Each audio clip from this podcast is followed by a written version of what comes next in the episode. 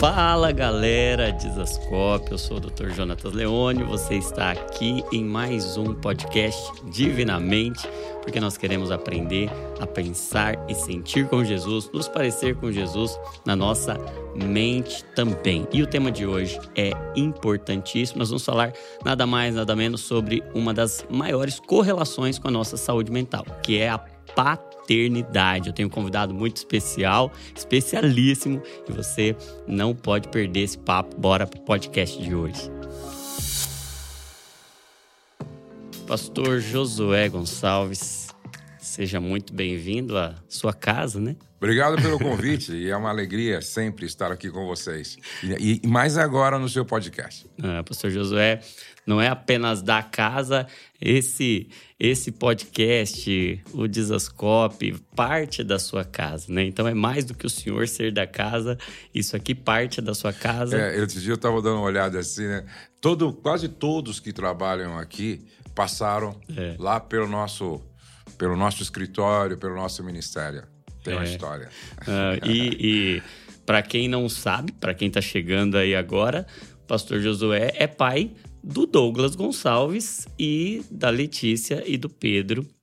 E é justamente sobre isso que a gente vai falar hoje, sobre a paternidade e sobre as implicações, as correlações da paternidade com a saúde mental, com a saúde emocional. E hoje os estudos são uhum. unânimes em dizer que talvez seja um dos principais fatores de proteção ou de adoecimento emocional, essa relação com a paternidade saudável ou com uma paternidade adoecida. E o senhor está lançando um livro maravilhoso que eu estou encantado, estou lendo desde aquele dia uhum. que eu uhum. peguei. Do berço ao altar, o que aprendi como pai de três filhos. Filhos não vêm prontos, pais também, também não. não. Como é que foi escrever esse livro, pastor?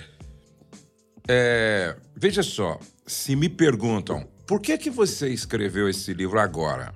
Primeiro, porque eu completei 60 anos de idade, uh, ah, 38 anos de casados, e eu esperei os meus filhos casarem. Porque eu acho que você só pode falar de um resultado efetivo depois que os filhos se casam e se tornam também pais. Aí você fala: opa, fiz um bom trabalho. Né? Fiz um bom trabalho, deu certo. Então, a partir daí, você não tem só um, uma teoria para passar. Você tem um resultado efetivo daquilo que você aplicou e deu certo. Então eu pensei, eu posso ajudar milhões de pais agora com a forma como eu criei meus filhos, que se eles aplicarem, porque são valores e princípios da palavra, também vai dar certo. Inclusive, hoje é muito interessante. Eu ministro já há 32 anos sobre esse assunto. Hoje eu encontro pais que dizem: olha, eu tenho filhos agora casando e eu ouvi suas instruções há 25 anos atrás. E eu fiz exatamente como você nos ensinou para fazer.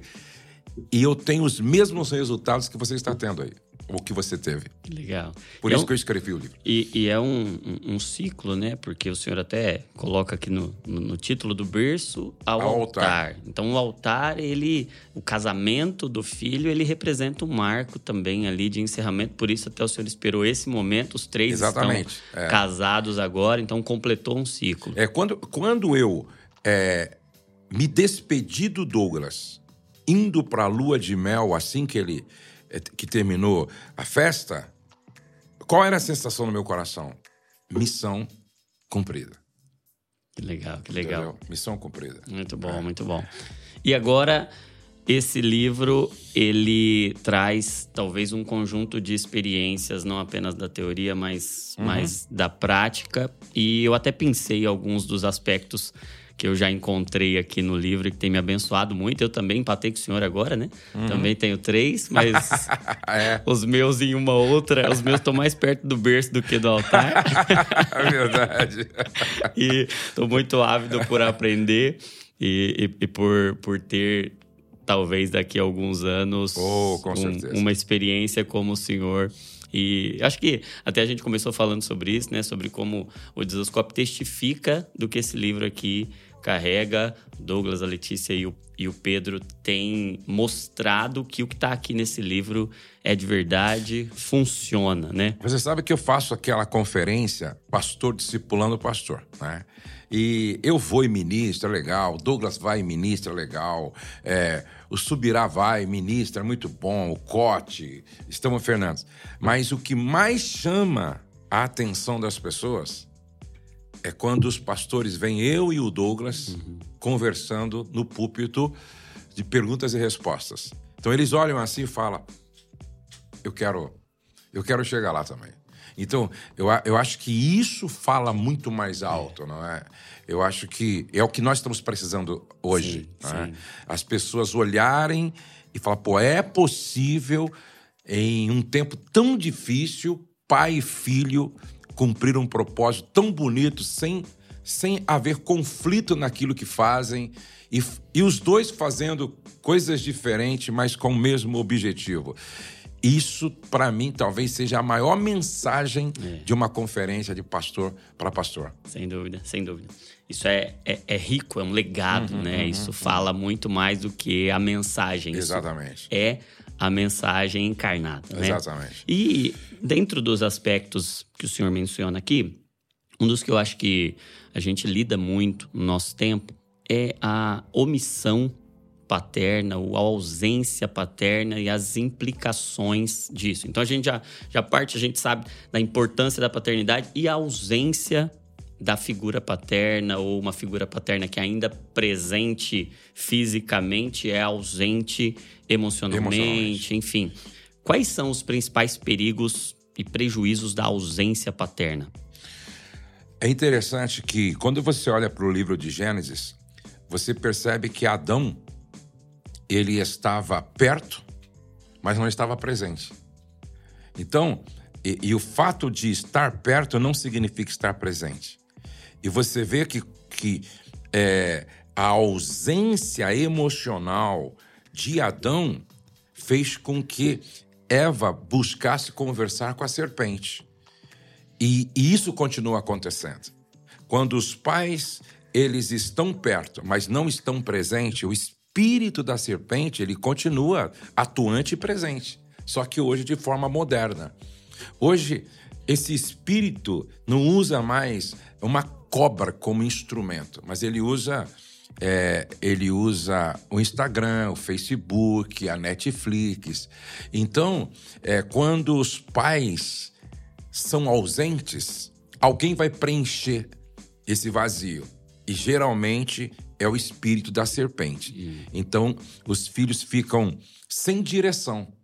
Porque qual é o papel do pai? Está lá no Salmo 23. O papel do pai é dar provisão, proteção e direção. Destino. Pais ausentes vão criando filhos sem direção e sem destino. Então, para mim, este é um dos maiores prejuízos. Filhos que vão crescendo sem um destino claro. E aí nós temos um outro problema: é o pai que afirma a identidade do filho. É o pai que afirma a identidade da filha. Por isso que o Cote, ele fala que homossexualidade, certo? E orfandade, ou sentimento de orfandade, são duas coisas que caminham juntas.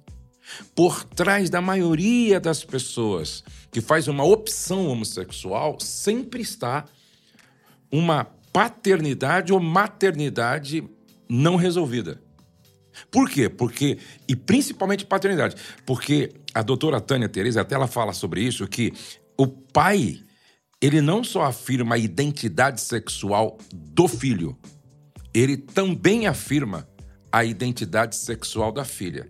Então, os prejuízos são enormes. Afeta a autoimagem, afeta a autoestima, afeta a, a, a clareza da identidade, tanto sexual quanto mais abrangente ou, ou integral, uma, uma, uma identidade integral, e também afeta a questão espiritual e que tem a ver com a eternidade. Eu digo que eu coloco, você viu que eu coloco aí, sobre a importância do pai se preparar para ser pai. E essa preparação tem que ser espiritual, essa preparação tem que ser emocional e essa preparação tem que ser financeira. E aí me pergunto, mas por que espiritual? Porque o papel do pai é ser o sacerdote, é ser o pastor, é ser o líder da espiritualidade da casa. Então, como eu vou ser um líder da espiritualidade da casa se eu não me preparei espiritualmente? Se eu não tenho conhecimento do que significa ser o sacerdote do lar, aquele que leva os filhos à presença de Deus e traz a presença de Deus para os filhos. Se eu não sei o que é ser o pastor, certo? Porque eu, eu sempre digo, a, a partir do momento em que você engravidou a Jéssica, mesmo não sendo por vocação e ofício ministerial, mas você vai ser ou você já está sendo o pastor de um pequeno rebanho chamado família. Isso tem a ver com a preparação espiritual. E quando eu falo em preparação emocional, um pai sem inteligência emocional, ele vai ser um pai desequilibrado, não é, vai ser tóxico e vai intoxicar os seus filhos. Até você sabe disso, as demandas quando as crianças são pequenas exige, requer maestria emocional, equilíbrio emocional, inteligência emocional e financeira, porque do berço ao altar um filho custa caro. Sem dúvida. E, e muito interessante isso que o senhor estava dizendo a respeito da ausência, ausência. paterna. É, eu até ouvi o senhor dizendo que as duas moedas mais valiosas são tempo e, e atenção. atenção. Porque hoje, por vezes, o problema não é tempo. Às vezes é tempo. É. Né? Mas por vezes, até com o advento das mudanças modernas, home office, por vezes os pais até estão presentes, mas eles não estão prestando a devida atenção, eles estão Isso. distraídos, né? E esse aspecto da atenção, da falta de atenção do nosso tempo, com celular, Instagram, enfim, Netflix e tudo mais, essa, essa concorrência.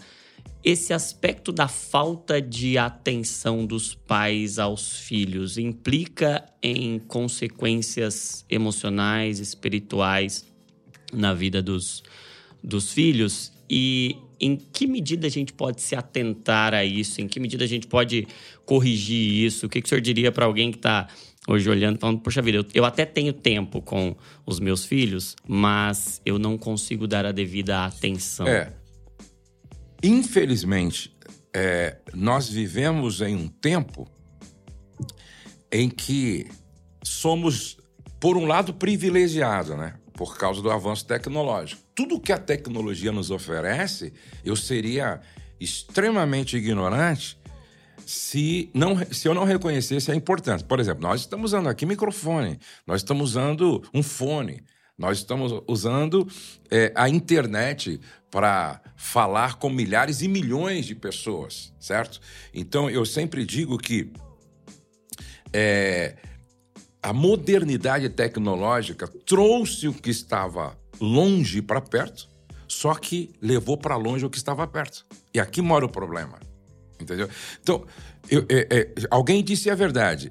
O nosso sucesso em todas as áreas da vida depende de como nós administramos o nosso tempo. Então, para mim, hoje, o grande desafio tem a ver com gestão de tempo. Então, não basta eu ter muito tempo, mas mal administrado. É como você falou, a gente pode, em função do avanço tecnológico, estar mais em casa mas não estar presente emocionalmente em casa. Quando Paulo, o, o, o, apóstolo Pedro escreveu a primeira, primeira de Pedro 3 e 7, aonde ele diz: Maridos, vivei a vida comum do lar. Olha só. O que ele estava dizendo é: não esteja apenas em casa, se envolva com a vida comum da casa. Entendeu? Porque não basta estar em casa mas não estar envolvido com a vida, com a dinâmica da, do viver em casa. Então é isso que, olha, vivei a vida comum. Inclusive, eu coloco aí algo interessante. É, aprenda a desfrutar das coisas simples da vida. O que, que os nossos filhos querem? Um pai presente que brinque com eles de figurinha, de dominó, de uno, ou tem tantos outros brinquedos, de videogame, mas de preferência tentando voltar um pouquinho lá atrás e escorregar com eles no barranco com uma caixa de papelão. São as coisas, por incrível que pareça. Eu lembro, eu sempre fui aos Estados Unidos ministrar. E eu, eu, eu me lembro que quando o Douglas e, a Letícia, o Pedro eram pequenos, é, é, é, eles eram pequenos, a fase de cada um deles, eu ia para os Estados Unidos e eu trazia brinquedos caros, por exemplo, né? Às vezes é, aqui custava mil reais, mas lá custava às vezes 300 reais, 200 reais. Eu trazia eletrônicos e tal, né? E eu me lembro uma vez que eu cheguei com aqueles presentes e dei para as crianças. Lá em casa, dei para as crianças. Não, eu acho que desta vez foram com os meus netos. Eles eram pequenos, a Luísa, o Davi e tal, pequenininho. Eu dei para eles. Eu pensei, pô, eles vão sair ligando e tal, brincando. De repente, eles deixaram aquele brinquedo do lado e estava escorregando no barranco, me convidando para fazer com eles, com uma caixa de papelão velha. Entendeu? Olha só. A gente preocupado com brinquedos eletrônicos e eles querendo viver a vida comum da casa assim, desfrutando das coisas simples. Entendeu? Simples. Aí a Rose fez uma casa para eles na árvore. E é um barraco feito com resto de madeira. E para eles aquilo é a sensação. Então veja só, o que, que os filhos querem?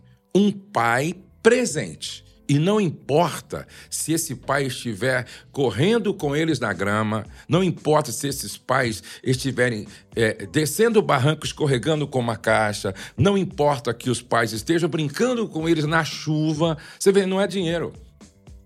Entendeu? Não é, não é presente caro, não é, não é brinquedo caro. É o que você disse, o perigo da compensação. Ah, eu não tive e eu vou dar para o meu filho e eu quero dar para ele o melhor. Só que às vezes o melhor que ele quer é o seu tempo. Sim. O melhor que ele quer é a sua presença. Então eu penso que para a gente melhorar isso, nós precisamos gerenciar melhor o nosso tempo. Quanto tempo eu estou gastando com o meu celular? Quanto tempo estou investindo nos meus filhos, certo? É, eu gosto muito do pai, por exemplo, que elege um dia da semana para a família e esse dia ele falou: ó, nós vamos desligar, desligar o celular, tá? E nós vamos ver o que vamos fazer juntos. Nós vamos sair, nós vamos para o teatro, para o circo, nós vamos para o parquinho, nós vamos pescar, sei lá. Onde é que nós vamos? Nós vamos brincar. Eu acho que a questão é o gerenciamento do tempo. Uhum. E outra coisa, tem uma pesquisa que isso aí é, foi feita em Israel, que diz que há 20 a 30 anos atrás os pais investiam nos filhos duas horas por dia. Hoje, não chega a 20 minutos. De atenção personalizada e tempo com qualidade. Não chega a 20 minutos. Então, a gente precisa fazer uma autoavaliação e dizer quanto tempo eu estou gastando com Netflix, quanto tempo eu estou gastando com é, o telefone celular, quanto tempo eu estou gastando com os meus jogos eletrônicos e quanto tempo eu estou investindo com os meus filhos. Ontem, ontem ainda na administração, eu disse quem aqui está fazendo a lição de casa direito? Porque quando os pais fazem lição, essa lição de casa direitinho, a probabilidade dos filhos darem errado é pequena. É onde eu afirmo: filho não se perde na rua, se perde em casa. Sim, sim. E aí, falando até dessa, dessa fase dos filhos, talvez mais próximas do berço, é, e a gente pode até ir caminhando ah, aí sim, sim. a nossa conversa do berço pro altar. Depois a gente vai chegando nessas demandas mais da adolescência uhum, e uhum. dessa fase mais, mais próxima à vida adulta, descobrimento do propósito. Mas uma coisa que eu acho interessante que o senhor diz é respeitar as emoções dos filhos, que para nós pais talvez sejam coisas pequenas. E o senhor fala um pouco sobre isso, isso no livro. Conta como é que o senhor aprendeu a respeitar as emoções dos filhos. Eu estudo sobre emoções há muito tempo, né? É, eu sempre gostei do Daniel Goleman, lá na década de 90, Inteligência Emocional, aquele livro que todos é, é, é que gostam do assunto é, leram. E eu sempre entendi que quando você reprime, por exemplo, o choro de uma criança, você está fazendo com que amanhã ela tenha muita dificuldade de expressar seus sentimentos. Uma frase comum dos pais antigamente: homem que homem não chora, não é? Homem que homem não chora. Homem forte não demonstra suas fraquezas através das suas lágrimas. Mas quando você vai para a Bíblia, você percebe Jesus chorando. E quer alguém mais macho do que Jesus? Não é? Quer alguém mais viril do que Jesus? E ele chora. E ele chora, e é interessante quando as pessoas dizem: Veja como ele o amava. Ele estava chorando por causa da morte de, de um amigo, de Lázaro. E o que eu acho bonito ali é que Jesus mesmo sabendo que ressuscitaria Lázaro, não diz para suas irmãs: Ó, oh, eu sou o cara, cheguei, para de chorar. Não, ele chora junto. Isso é empatia no seu grau máximo. Ele, mesmo sabendo o que iria fazer e o que iria acontecer, ele chora junto. Entendeu? E o pai tem que ser esse que chora junto, pô. Entendeu? Ensinando o filho a ser empático, porque o que mais falta no planeta hoje é empatia. E eu só posso ensinar sobre empatia se eu for empático. Então eu sempre entendi isso. Eu vou respeitar as lágrimas do Douglas, vou respeitar as lágrimas da Letícia, mesmo que o choro seja porque é, o gato morreu. Mesmo que o choro seja porque o, cachorrinho morreu. Então, filha, você vai viver o seu luto. Você está perdendo um amiguinho. Você está perdendo um animalzinho que era muito importante, que fazia sentido na sua vida. Entendeu? E quando você respeita as emoções das crianças e ensina a elas como respeitar as emoções das outras crianças, aí sim amanhã você vai ter um adulto saudável que sabe lidar com as suas emoções uhum. e respeitar as emoções dos outros. Então, quando você olhar para um adulto que não respeita as emoções dos outros, na verdade, ele carrega dentro dele uma criança que não foi respeitada. Então você tem que curar esta criança para curar o adulto. Muito bom, muito bom. E talvez dentro desse aspecto tem um, um, um, outro capítulo do livro, o senhor fala um pouco sobre eu aprendi que meus filhos precisavam saber lidar com a frustração. Uhum. E tem a ver com esse lidar com, com as emoções. Como é que o senhor fez isso? Como é que ensinou os filhos a lidar com a frustração? Eu sempre, interessante, né? Eu sempre pedi para os meus filhos repetirem comigo, desde sempre. Né? Repete comigo aí: eu nasci para vencer, eu nasci para dar certo. Eu nasci para a glória de Deus. Eu nasci para ser uma bênção. Né? Eu, eu, me lembro que o Douglas estava cheio disso. Ele era pré-adolescente, eu cheguei no quarto e ele falou: pô, pai, já sei já. Nasci para vencer, para dar certo, para glória de Deus, para ser uma bênção. Meu pastor, não me faltará aquele que habita no esconderijo. O que, senhor quer mais, pai? uma lavagem cerebral, não é verdade? Mas, é, qual que era a ideia? Eu nasci para vencer. Então, a derrota não é uma perda, mas é um aprendizado. É aquela ideia do Thomas Edison, não é? Eu não falhei, eu aprendi como não fazer. Eu não errei, eu aprendi como não fazer. E eu sempre plantei isso neles, certo? Quando a, a, a, Letícia chegou em casa chorando, pai, não passei no exame lá para tirar a carteira de motorista, eu não passei. Eu falei, não.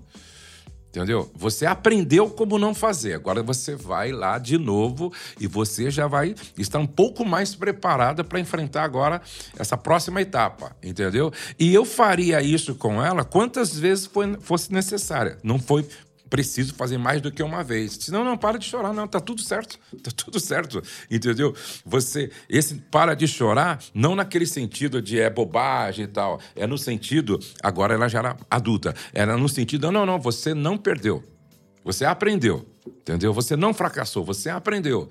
E isso eu fui plantando na cabeça do Pedro, na cabeça do Douglas, sempre assim, entendeu?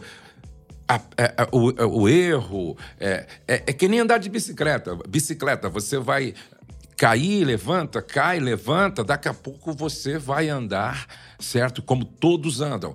E, e, isso ficou impregnado. E até hoje eu percebo, tanto Douglas eu percebo que isso está gravado nele, a Letícia está gravado nela e o Pedro está gravado nele. Veja a importância também de os pais afirmarem é, é, a, o potencial de cada filho para que no fracasso ele entenda. Olha, eu não, eu não perdi, eu aprendi, eu não fracassei, eu, eu aprendi. E assim eu fiz com os três, e aí está o resultado e o que eles estão fazendo com os filhos deles Sim, hoje. Muito bom. E a gente até conversava aqui nos, nos bastidores, né, que existe um perigo da gente entrar em dois caminhos quando a gente é pai, né? Uhum. O caminho da repetição de padrões e o caminho da compensação, que é um pouco disso, eu vou dar o que eu não tive e aí eu acabo me excedendo. E o senhor até fala aqui no livro também sobre o, o perigo da superproteção e dos excessos. Como encontrar esse equilíbrio? Eu sempre digo o seguinte: esse mundo não é uma Disney World, é um campo de guerra. E se esse mundo é um campo de guerra, eu preciso treinar meus filhos como guerreiros, certo? Agora, eu não posso. É, eu sempre digo que o pai tem, tem que ter duas naturezas, né? O pai tem que ter a natureza do leão, mas sem se esquecer da natureza do cordeiro. Entendeu? Porque Jesus, ele era o leão da tribo de Judá, mas ele era o cordeiro de Deus que tira o pecado do mundo. E é nesse equilíbrio que está a saúde. Então, ao mesmo tempo que eu preciso treinar meu filho, meus filhos como guerreiros, e isso fala de disciplina, mas eu não posso esquecer do meu lado de cordeiro. Eu preciso amar, eu preciso dar carinho, afetividade. Então, eu sempre pensei assim: eu preciso ser firme com os meus filhos quando for necessário, mas eu preciso ser amoroso com os meus filhos sempre que necessário. Então, ao mesmo tempo que eu, às vezes, aplicava até a, a, a disciplina da varinha ou, ou, de umas palmadas, mas eu nunca deix, deixei que isso. Primeiro, eu não fazia isso, aprendi com meu pai. Meu pai dizia assim para mim: toda vez que você for disciplinar um filho, nunca o faça no momento de explosão emocional. Meu pai nunca nos disciplinou fora de controle emocional. Quando ele estava muito irado, ele saía, ia dar uma volta no quarteirão, cantava, subiava, acalmava e depois ele voltava, aí ele, vamos conversar. E naquela época era cintada mesmo, mas até para dar cintada é sereno, tranquilo, ó. Se você ficar tranquilo vai ser quatro, agora se você gritar um pouco, aí, aí muda para cinco, entendeu? E assim por diante. Então ele me ensinou, nunca discipline um filho quando você estiver com as suas emoções à flor da pele, não é? Tem que estar tá com o coração serenado para você saber o que você está fazendo. Isso aqui é muito importante. Então, eu procurava fazer os meus filhos entender que a aplicação da disciplina também fazia parte do amor de pai. Fora isso, aqui agora, vamos tomar café junto, entendeu? Vou, vou, vou declarar meu amor, te amo, eu vou abraçar, eu vou beijar. Acertou? Vamos celebrar, entendeu? Tirou uma nota boa, vamos comemorar. Então, eu acho que esse equilíbrio faz com que os nossos filhos entendam que, mesmo quando você coloca ele de castigo por alguma razão, de uma forma sensata e equilibrada, não estou falando castigo de colocar as crianças ajoelhadas em cima do grão de milho por duas horas.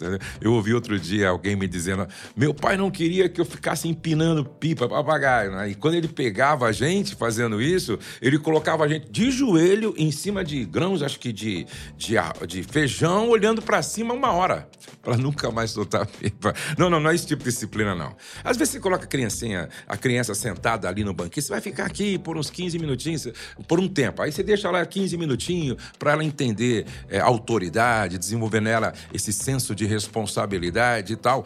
Mesmo isso, quando você é um pai amoroso, a criança vai entender que é também um ato de amor. Às vezes, os filhos não entendem a disciplina como amor porque parece um delegado de polícia fora de controle espancando um criminoso. Uhum. Nenhuma criança vai entender como ato de amor, nenhum filho vai entender. Então, quando é feito com equilíbrio, serenidade, explicando o porquê, ó, deixa eu explicar para você por que, que o papai vai aplicar essa disciplina. Aí a criança entende. E o pai vai fazer isso porque te ama e quer o seu bem. Entendeu? Agora acertou, vamos celebrar. E uma outra coisa, mesmo quando meus filhos eram adolescentes, eu sempre fui assim. Eu disciplinava, corrigia, às vezes aplicava uma disciplina um pouquinho mais dura e tal. E depois eu falava, terminou, vamos tomar café com o pai. Senta aí, vamos tomar café com o pai, entendeu? Porque tem que ser assim. Sim, sim. É, e, e, esse é o caminho bíblico, né? Que todo pai disciplina aquele que ele que ama. ama. Então essas, essas duas verdades, elas precisam estar. É a graça né? e a verdade, é, né? Exato, exato. E, e o senhor mencionou aí agora também que essa disciplina não deve ser feita num momento de explosão emocional. Talvez então haja uma correlação aí entre o equilíbrio emocional do pai para que haja um equilíbrio emocional no filho também. Filho. E hoje esse é um desafio, né? Pais estressados uhum. que podem frequentemente acabar descontando ou tendo reações inapropriadas. E o grande problema, você sabe melhor do que eu, e Paulo fala sobre isso. Quando Paulo fala assim, ó, não saia da vossa boca nenhuma palavra torpe, que no original é podre, né? Não saia da vossa boca nenhuma palavra podre. Só que antes, ele fala sobre ira. Ele diz: irai-vos e não pequeis. Qual é o grande problema dos pais estressados na hora de disciplinar o filho? É que ele fala o que amaldiçoa o filho. Eu te mato, seu desgraçado. Entendeu? Que vontade que eu tenho de te enforcar. Hum. Veja, essas palavras vão ficando gravadas no inconsciente da criança. E elas vão ouvir isso quando uhum. adulta. Entendeu? Eu sempre digo que palavras desenham o futuro profético de um. Palavras dos pais desenham o futuro profético dos filhos. Eu tenho dito que as palavras dos pais transformam ou deformam os seus filhos. E é na hora do estresse, é na hora da perda do controle emocional que o pai não só agride a criança, como também machuca a alma da criança falando aquilo que nunca uma criança poderia ouvir. Sim. Então a importância de um pai estar saudável emocionalmente para ele conseguir fazer essa correção e, e, isso que o senhor estava dizendo é muito poderoso. Eu estava conversando esses dias com a professora Marlene, né? Marlene Guerrato, e ela dizendo que as palavras criam um mundo que a gente vive, né? Exatamente. Deus criou todas as coisas por meio da palavra, porque a palavra de fato cria o nosso mundo e o mundo dos filhos, ele é formado pelas palavras dos pais. As palavras dos pais desenham o futuro profético dos seus filhos. Isso é poderoso é, demais. E, e, também as palavras dos pais, elas é, constroem a autoimagem e autoestima dos filhos desde pequeno. Porque a maneira como a gente se enxerga depende muito daquilo que a gente ouve dos nossos pais e daqueles que são autoridades. Eu sempre digo: tudo que você coloca depois do eu sou te define. Uhum. Agora, olha para Jesus, leia os evangelhos. Eu sou o pão vivo que desceu do céu. Eu sou o bom pastor. Você não vê Jesus se referindo a ele mesmo negativamente. Ó, eu sou o caminho, a verdade e a vida. Eu sou o pão vivo que desceu do céu. Eu sou é, a luz do mundo. É, quem me segue não anda em trevas. Eu sou o bom, não é o pastorzinho, mais ou menos. Eu sou o bom pastor. Aí alguém pode dizer, não, é que Jesus era Deus. E ele já tinha uma mente programada. Não. Jesus nasceu como bebê, como qualquer outra criança e passou por todo esse processo de educação, de formação, de discipulado. Quando Jesus faz essa autoafirmação, mostrando como ele se via, era o resultado do que ele ouvia de José, seu pai adotivo, e do seu pai eterno. Então, quando ele fala, eu sou o pão vivo que desceu do céu, como ele se via. Então, eu sempre vou falar fazendo uma autoafirmação a partir daquilo que eu ouvi dos meus pais. Então, se um pai vive dizendo, você é um burro, é eu sou um burro. Você é um idiota, é eu sou um idiota. Essa vai ser a autoafirmação, se não falada, mas pensada. Aí se torna um adulto fracassado por aquilo que os pais plantaram nas crianças em forma de palavra. Essas palavras são sementes que estão sendo lançadas lá e darão fruto inevitavelmente. Inevitavelmente. Meu Deus, isso é muito profundo, isso é muito sério, né? É. E, e até falando sobre isso, sobre esse equilíbrio emocional que é expresso em palavras, porque Paulo diz: irai-vos e não pequeis, e uma forma de pecar quando você está irado é através das, das palavras, né? uhum, né? Uhum. Que, que o senhor diria para alguém que está estressado ou que tem esse hábito de acabar falando coisas inapropriadas, mentiras, enfim, que deformam a, a identidade dos filhos? O que, que o senhor aprendeu nesses anos de experiência para alguém que tem esse desequilíbrio emocional? Eu li um livro há 30 anos atrás. Eu li um livro do Stephen Covey, Os Sete Hábitos das Famílias Altamente Eficazes. E o Stephen, ele contava, contava porque ele já partiu. Ele contava que é, ele estava numa biblioteca e ele viu um livro assim, de repente ele pegou aquele livro para dar uma olhada e ele viu algo que mudou a vida dele e mudou a minha também. Ele viu um desenho que o autor fez, que é até uma linha da psicologia, é, que nós funcionamos nessa dinâmica, não é? é, é estímulo e resposta. Né? Estímulo e resposta. Aí ele viu esse desenho que até eu faço para os casais estímulo e resposta. Então, nós somos estimulados o tempo todo e a gente precisa dar uma resposta. E aí ele coloca que nesse espaço entre o estímulo e a resposta mora a, o nosso sucesso ou o nosso fracasso, as nossas vitórias ou as nossas derrotas. E ele diz então: eu sou estimulado e preciso dar uma resposta. Então o que, que eu faço para dar uma resposta adequada. Ele diz: eu preciso ser proativo e não reativo. E para que eu seja proativo e não reativo, e qual é a diferença entre o proativo e o reativo? É que o reativo ele sempre responde com base no que está sentindo. O reativo. O proativo ele sempre responde com base em valores.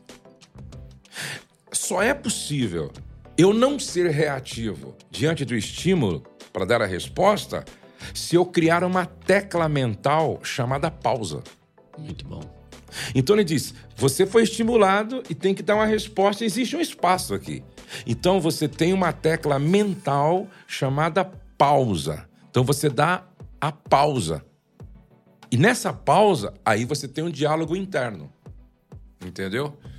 Como eu vou responder? Uhum com base no que eu estou sentindo ou com base no que Jesus me ensinou no Sermão da Montanha, dizendo: Bem-aventurados mansos, bem-aventurados pacificadores, uhum. entendeu?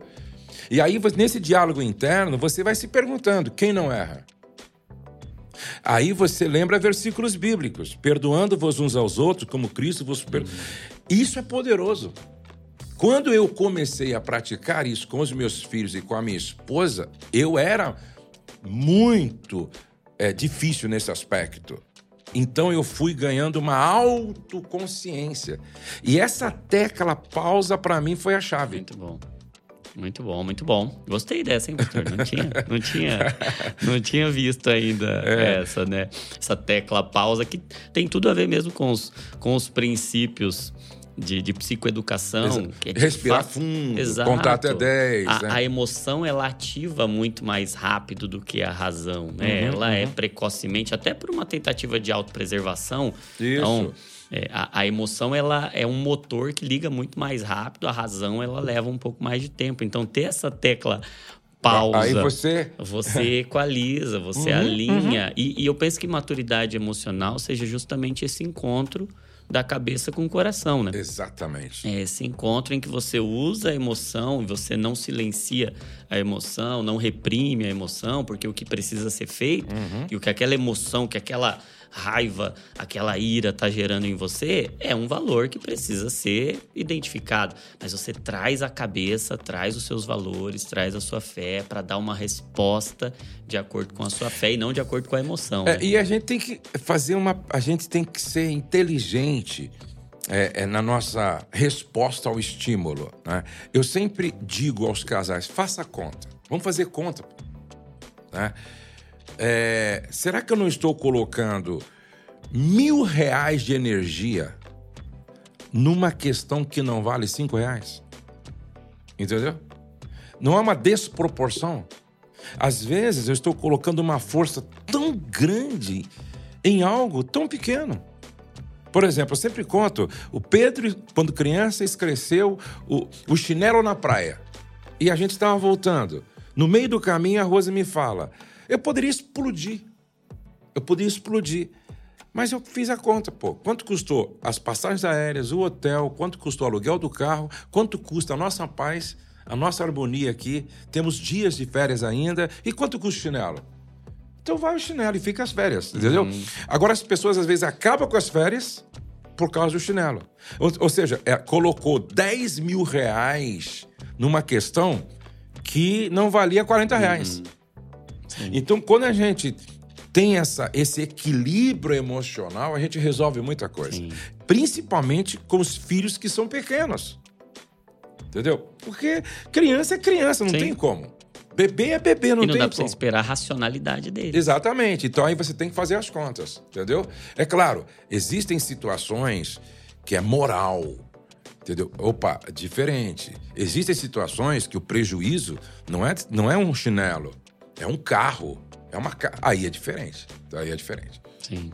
E aí até a gente falou bastante de alguns aspectos que são mais essa primeira infância, já caminhando ali para para a segunda infância, adolescência. E aí eu queria abordar um pouco, que eu já vi o senhor falando sobre isso também, sobre momentos de crises sobretudo de identidade, de escolhas.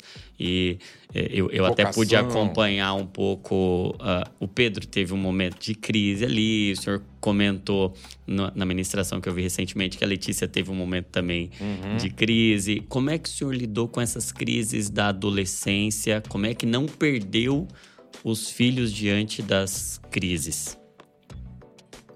É muito importante que você aprenda com quem já passou por ali, hum.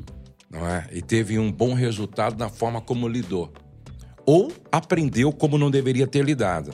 Eu gosto muito disso. Então, por exemplo, quando o Pedro teve um período em que ele se afastou dos caminhos do Senhor e temporariamente se dizia ateu, a Letícia se apaixonou por um rapaz que era envolvido em, com drogas e tal. Eu conversei muito com pais que os filhos já haviam se casados e passaram pelo mesmo teste que eu estava passando, pela mesma prova que eu estava passando.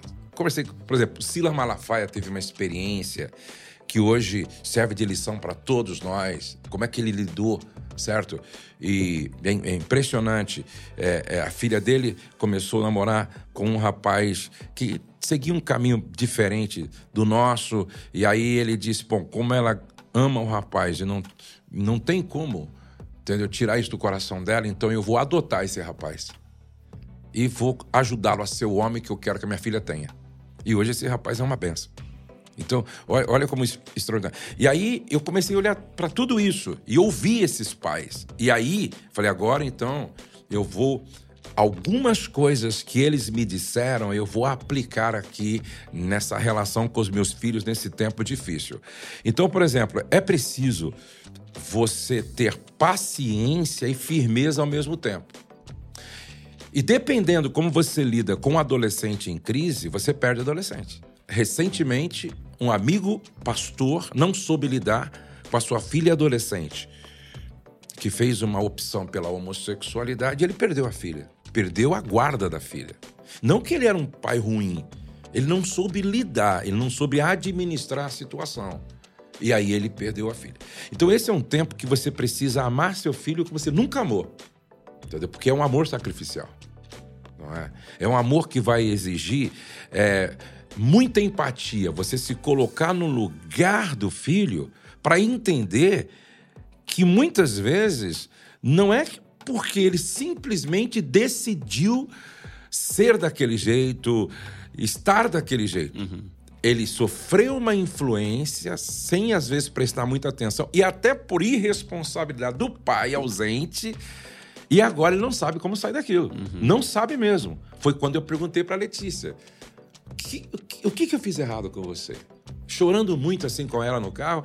Aonde o pai errou com você? Ela mesmo, não, pai, o senhor não errou em nada. Nem eu sei. Por que, que, eu, que eu entrei nessa aí? Nem eu sei. Entendeu? Nem eu sei. E aí, então, você chora com a filha e fala: Eu vou te ajudar você, então. Certo? E não desistir da filha. Eu falei: Ó, vou até os portões do inferno, mas eu não desisto da minha filha. Então, tudo que eu pude fazer com ela, por ela, orar com ela, ler a Bíblia com ela, andar muito com ela no meu carro, ouvir muito o coração dela, mostrar para ela. E aí é muito importante também você ter uma rede de amigos. Uhum. Porque às vezes é, a filha adolescente não ouve o pai, mas ouve aquela irmã, ouve aquela tia, entendeu? Ouve aquele, aquele adolescente cheio do Espírito Santo.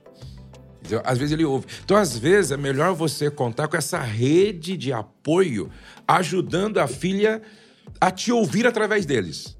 Isso é muito importante. E o Pedrinho, nós fomos muito intencional, e eu tenho falado de intencionalidade no, no, livro.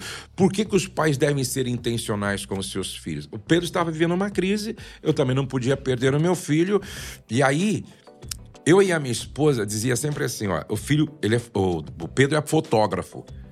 Eu pagava para ele tirar foto dos meus eventos sem precisar. Uhum. Eu poderia contratar um outro profissional e tal, né? Não, não, eu vou te pagar, você vai tirar foto para mim.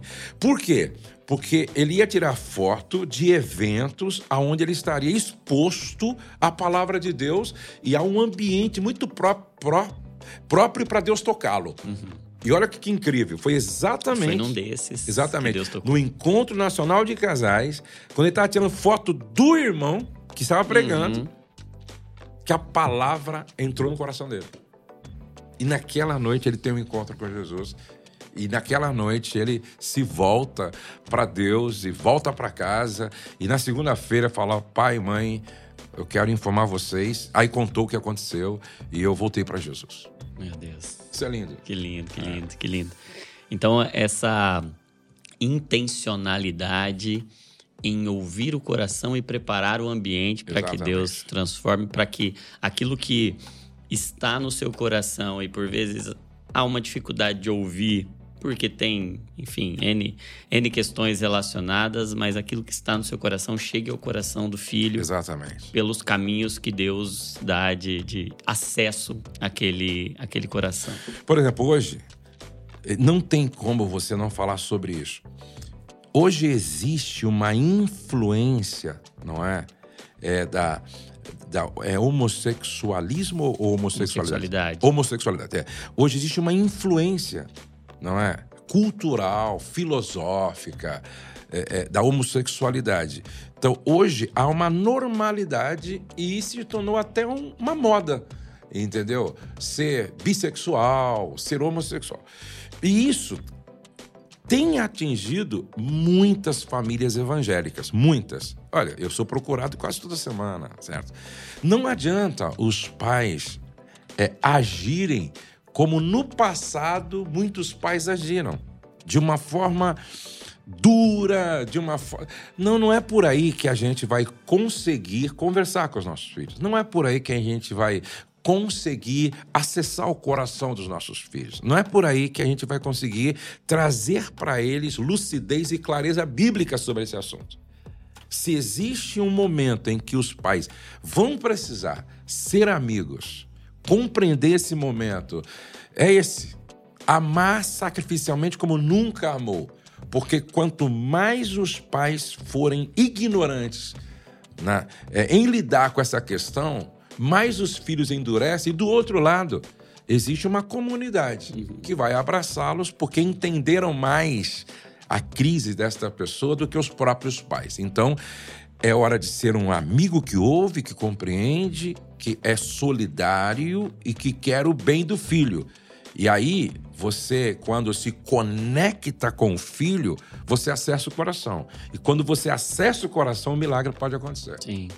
Então, talvez mais do que os ouvidos, o coração tem que estar conectado. Né? Tem que ter essa aproximação de corações. E talvez esse momento seja o momento mais desafiador e Exatamente. o coração tem que estar perto. O coração do pai tem que se aproximar do coração Exatamente. do filho, é. principalmente nesses momentos de e crise. E o filho tem que falar, olha, eu vou ouvir meu pai porque eu sou muito amado por ele. É. É, pô, eu sou muito compreendido por ele. Ele não me condenou, não me colocou para fora, ele não me jogou para fora. Ele me ouviu, me respeitou. Não concordou, mas me respeitou e me aceitou. Então eu, eu, eu, vou prestar mais atenção. De repente o milagre pode acontecer. Que lindo, que lindo. Que lindo. E aí, passando essa fase de adolescência, vem esse momento de encontrar propósito, encontrar vocação. E os seus três filhos são exemplo disso? Como é que o senhor fez e que dicas o senhor me daria? e daria para todo é, mundo? Eu, eu tá coloco aqui, inclusive, né? É, é, dez dicas. E eu vou dar algumas aqui. Uma delas é, primeiro de tudo, não queira se realizar nos seus filhos, forçando eles a serem profissionalmente, ministerialmente, o que vocês gostariam de ter sido. Não façam isso. Por quê? Porque cada filho é único, inclusive você. Não é? Como filho é único. Eu, como filho, sou único. Cada filho é único. Pode até ser que o meu filho tenha a mesma vocação que eu e o mesmo propósito de vida que eu. Suponha, vai, eu sou um pai médico com vocação missionária para a África pobre. E meu filho, de repente, tem vocação de ser médico, com vocação missionária para a Índia pobre. Pode ser o mesmo propósito e uma mesma vocação, mas na maioria das vezes não é. Na maioria das vezes não é.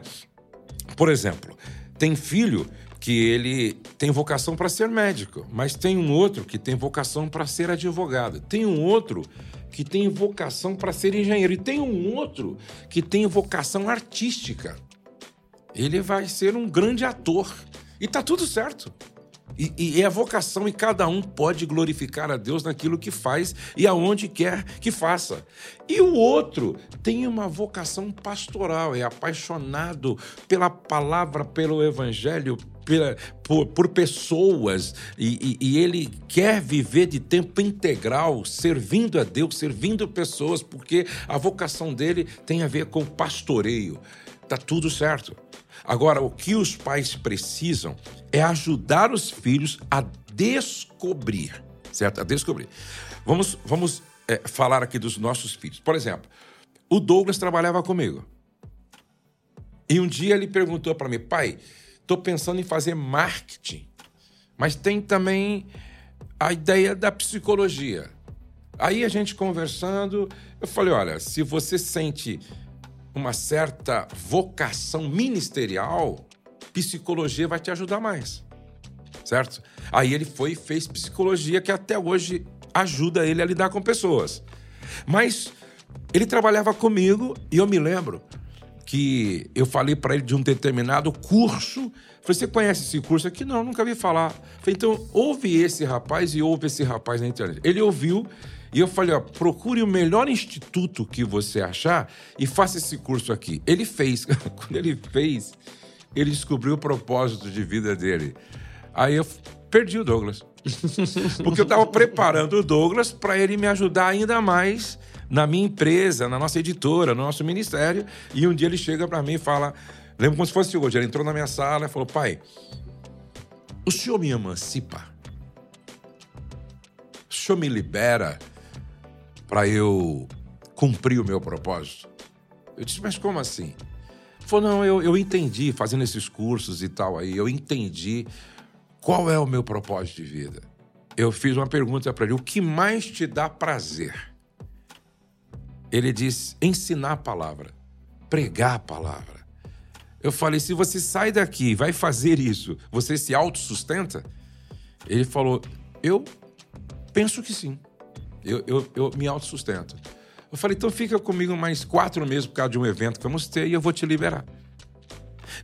E olha como foi importante. Se eu faço ele ficar comigo, eu poderia falar para ele, se eu faço ele ficar comigo, provavelmente ele não teria chegado aonde está chegando, não estaria fazendo o que está fazendo, não teria crescido, se desenvolvido na sua potencialidade. Os pais precisam entender que nós somos plataforma de lançamento. Nossos filhos precisam ir mais longe do que nós. Se nós não lançarmos, eles vão ficar do nosso lado, é, impedido de cumprir o propósito e não desenvolver a sua potencialidade. Entendeu? Aí chegou a Letícia. A Letícia estava perdidinha, ela não sabia o que fazer. Aí eu faço psicologia, não, mas eu faço tal. Eu falei, não, não, não. Ela até começou a fazer, acho que algum curso. Eu falei, não, vamos fazer o seguinte: você vai fazer, junto com uma psicóloga, é, alguns testes vocacionais. Bem assim, foi até um período interessante. Aí ela falou, beleza. Então ela foi e começou a fazer esses testes vocacionais. E foi falando lá, foi estudando, foi fazendo, chegou a uma conclusão de que dentre é, as profissões ligadas à vocação dela estava terapia ocupacional. Ela se encontrou ali. Fez cinco anos com um prazer enorme. E eu me lembro que o primeiro trabalho dela foi num asilo engraçado, asilo, né? cuidar de velhinhos. E ela fazia aquilo com tanta alegria, com tanto prazer, voltava para casa falando para a gente das histórias dos velhinhos, como ela cuidou dos velhinhos, o que acontecia com os velhinhos. E até hoje, quando ela olha assim para um, velhinho, quando ela olha assim para alguém numa cadeira de roda, quando ela olha assim para uma criança autista, é, ela quer se aproximar. Quando ela vê, ela já está se aproximando, já está ajudando, ela descobriu o seu propósito de vida. E como prova disso, ela teve um filho com um pequeno grau de autista e hoje ela ajuda centenas de mães com filhos autistas. Na igreja, ela trabalha nessa área ajudando pais que têm filhos é, com algum tipo de deficiência. E, e, e ela faz isso e você vê um brilho nos olhos dela. Então, propósito é aquilo que você faz mesmo se fosse preciso fazer sem ganhar. Porque a questão já não é mais o dinheiro, mas é a missão de vida. É o que um bilionário disse para Teresa, Madre Teresa de Calcutá. Né? Ele foi visitá-la na Índia e quando ele viu o que ela fazia lá no meio dos leprosos, ele disse: Madre, eu não faria o que a senhora faz por dinheiro nenhum. Ela respondeu: Eu também não. Porque aqui não é dinheiro. Aqui é chamado, aqui é vocação, aqui é propósito. Então, se o seu, se o seu filho tem a vocação para nadar, não tem nada de errado. Se tem a vocação para voar, não tem nada de errado. Se tem a vocação para correr, não tem nada de errado. O importante é que ele faça exatamente aquilo para o qual ele nasceu e foi vocacionado. E um dos sinais é o que você faz te dá tanto prazer que você, a semelhança de Jesus, esquece até de comer, então você está fazendo aquilo que é o teu propósito de vida. Muito bom, muito bom. E dentro dessas angústias da paternidade, eu penso que talvez esse soltar o filho, esse emancipar o filho, talvez seja um dos momentos mais difíceis ah, da paternidade, né? Mais, mais dolorosos, né? Seguindo aquela aquela imagem do Salmo 127, que os filhos são como flecha na mão do valente. A hora de soltar essa, essa flecha é um grande desafio. E eu tenho visto duas síndromes, né? A síndrome do ninho vazio, quando o, o, o pai lança essa, essa flecha, quando lança o filho, quando solta para ele cumprir o propósito, mas uma outra síndrome que é a síndrome da asa curta, né? Uhum. Que é o pai que não desenvolve o filho para voar e esse filho nunca sai de casa. Nunca esse filho casa. nunca é emancipado e ele não vive o, o propósito. Essas, mais uma vez, essa capacidade de fazer o que tem que ser feito e de encerrar um, um ciclo vai exigir um equilíbrio emocional, porque Não, por e- vezes é uma carência do Você próprio quer ver? pai. Eu tenho um amigo agora que o filho dele tem acho que 22 anos. Ele falou: pai, o senhor tem um apartamento ali. O senhor me libera para eu morar sozinho? E é um menino bom, não estava perdido em drogas, nem na imolaria. Não, não, menino bom. O pai falou: vai, pode ir, meu filho. Porque vai ser bom para ele. Ele vai ter que comprar a comida dele, ele vai ter que fazer a comida dele, ele vai ter que passar a roupa dele, ele vai ter que sobreviver às crises dele. E muitos pais não deixam os filhos nem quando se casam. Muitas mães super protegem os filhos casados. E aí o cara nunca cresce. O cara nunca avança, nunca progride, nunca atinge o seu potencial máximo. Por quê? Porque os pais não emanciparam. Então é necessário haver uma emancipação. Muito importante. Eu ouvi isso do Paulo Borges Júnior. Ele falou o seguinte: faça um trabalho tão bem feito com a sua flecha, porque depois que você lança, você não tem mais controle sobre ela. Agora a gente precisa lançar. Exato, exato. E aí chega até o altar, chega até o casamento. E casou, agora há uma responsabilidade de uma nova família. O senhor fala um pouco sobre, bastante até, sobre a necessidade de estudar para ser pai, de Uhum. se preparar para ser pai. Para ser médico, a gente estuda seis anos, para ser psicólogo, estuda cinco, enfim, todas as, as vocações elas exigem um preparo. E para ser pai, parece que.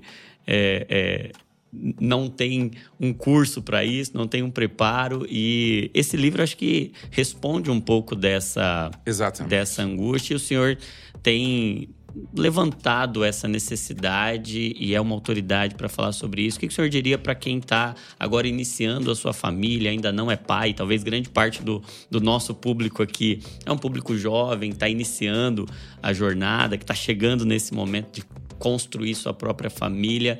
Que dicas o senhor diria para quem ou daria para quem ainda não é pai e precisa se preparar? Como se preparar? Por onde fazer isso? O Douglas, ele disse uma coisa muito interessante. Ele está fazendo terapia e tal, porque isso é importante para todos nós, né? E ele disse que o terapeuta falou para ele o seguinte: que na essência da palavra paternidade não envolve só o pai. Na essência da palavra paternidade é pai e mãe. E aí ele disse que a maneira como eu me percebo, me enxergo e a maneira como me relaciono comigo mesmo é determinada como pai e mãe se relacionam. Isso desde o útero. Então, a maneira como pai e mãe se relacionam determina como eu, filho, me relaciono comigo mesmo. E como eu me relaciono comigo, eu me relaciono com você. Olha só que coisa interessante. Então, para eu melhorar tudo isso, eu preciso ajudar os casais a entender: olha, a maneira como vocês dois se relacionam vai determinar como o filho se relaciona com ele mesmo. E como ele se relaciona consigo mesmo vai determinar como ele se relacionará com o outro. Entendeu?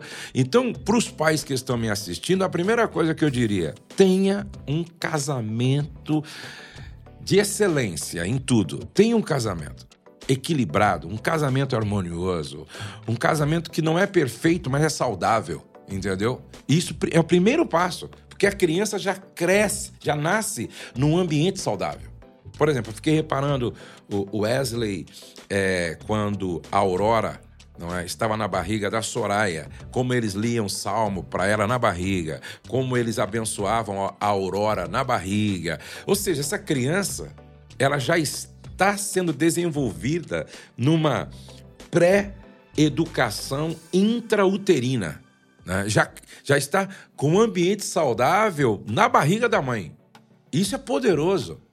E aí, então, nesse ambiente saudável, você vai agora treinar esta criança em tudo para que ela se pareça com Jesus.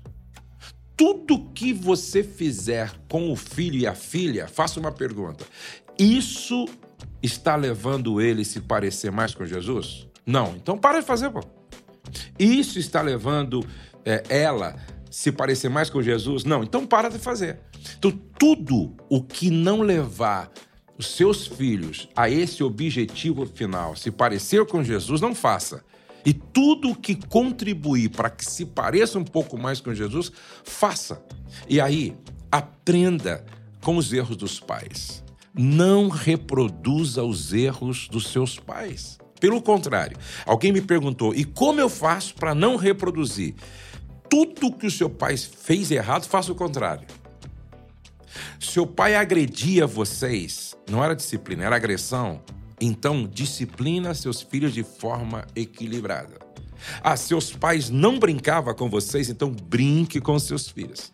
Seus pais não levavam vocês para viver a vida da igreja, então leve seus filhos para viver a vida da igreja.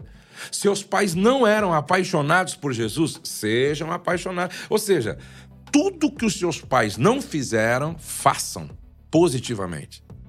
O que os pais foram negativamente, ah, meu pai mentia. Então, estabeleça como verdade absoluta. Aqui em casa, valores não são negociados entendeu? Não são negociados. Então, tudo que seus pais foram, que não deveriam ter sido, sejam, ou, ou, ou não sejam, seja o contrário sempre.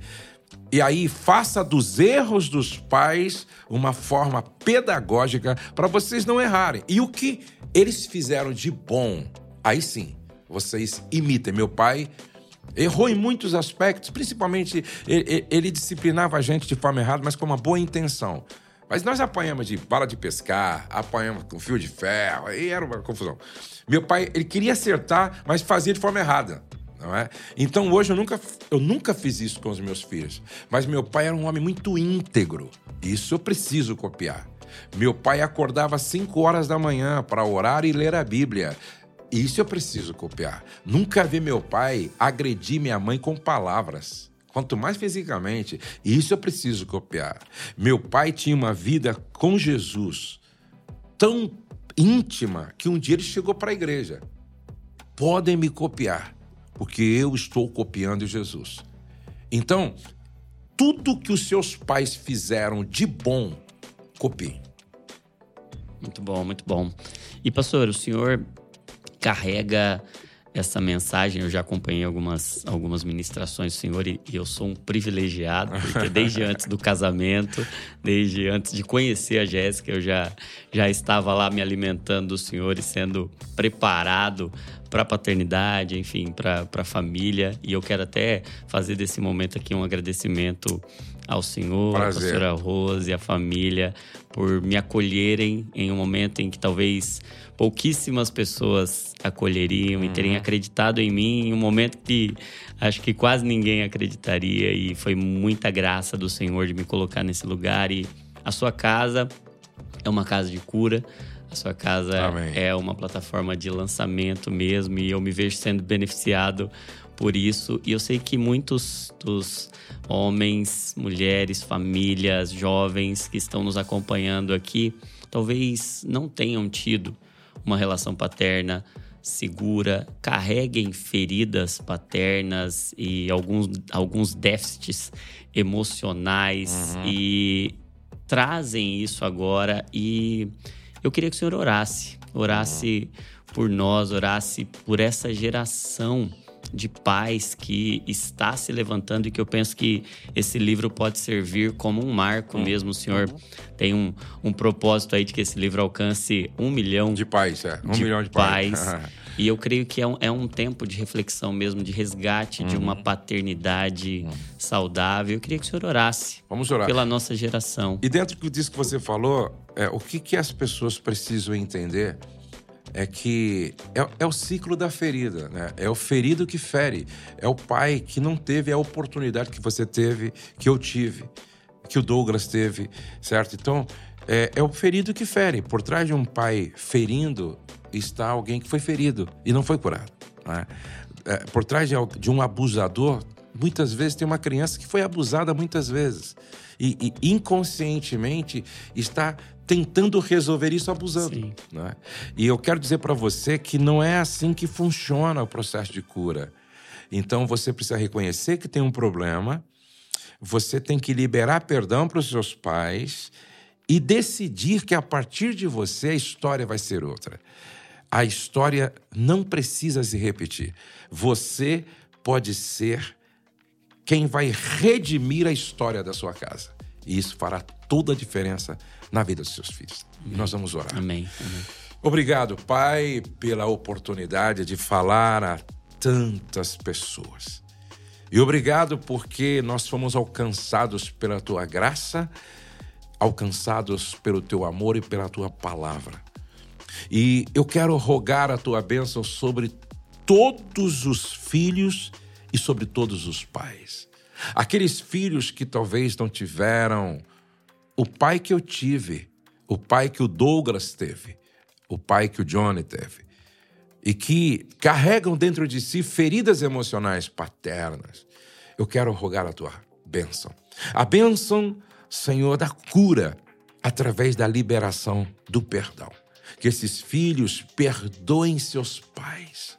Que esses filhos coloquem toda ofensa ao pé da cruz e que o sangue do Cordeiro resolva tudo isso, porque o perdão é a mensagem da cruz. O perdão é o escândalo da graça e da misericórdia. E que haja um perdão radical e incondicional e que estes que estão nos assistindo possam experimentar cura ao dizer: Meus pais não me devem mais nada. Tudo está ao pé da cruz, porque o perdão é renunciar ao passado para experimentar cura no presente a fim de construir um futuro de glória em Deus. Pai, que seja assim, no nome de Jesus. Amém e amém. Amém, amém. Pastor, obrigado, viu? Eu Muito que obrigado. agradeço.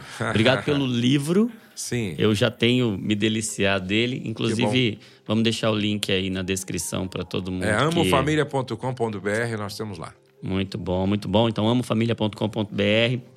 Vamos deixar o link aí para você adquirir o seu também. Tenho certeza que esse livro vai abençoar muitas famílias, vai abençoar uma geração. Obrigado, pastor, pelo seu legado, por tudo que o senhor já depositou sobre nós, sobre a nossa geração. E tenho certeza que hoje foi um tempo de cura. Muitas famílias vão ser curadas e uma geração sarada, curada para curar. Conta com a gente sempre. Obrigado, viu, pastor? Obrigado mesmo. Deus abençoe. E se você ficou aí até agora, não esquece de deixar um comentário aqui com a parte que mais te abençoou, compartilhar isso. Você precisa fazer esse conteúdo chegar em todas as famílias que você conhece. Compartilha com seu pai, com seu filho, com seu avô, enfim, compartilha com todo mundo. Não esquece de curtir, se inscrever no canal, porque eu tenho certeza que vai abençoar a sua vida. Não se esqueça que toda emoção é um convite para oração, que saúde mental é pensar o que Cristo pensa e sentir o que Cristo sente, porque você é uma cópia de Jesus. Deus te abençoe e até o próximo Divinamente Podcast.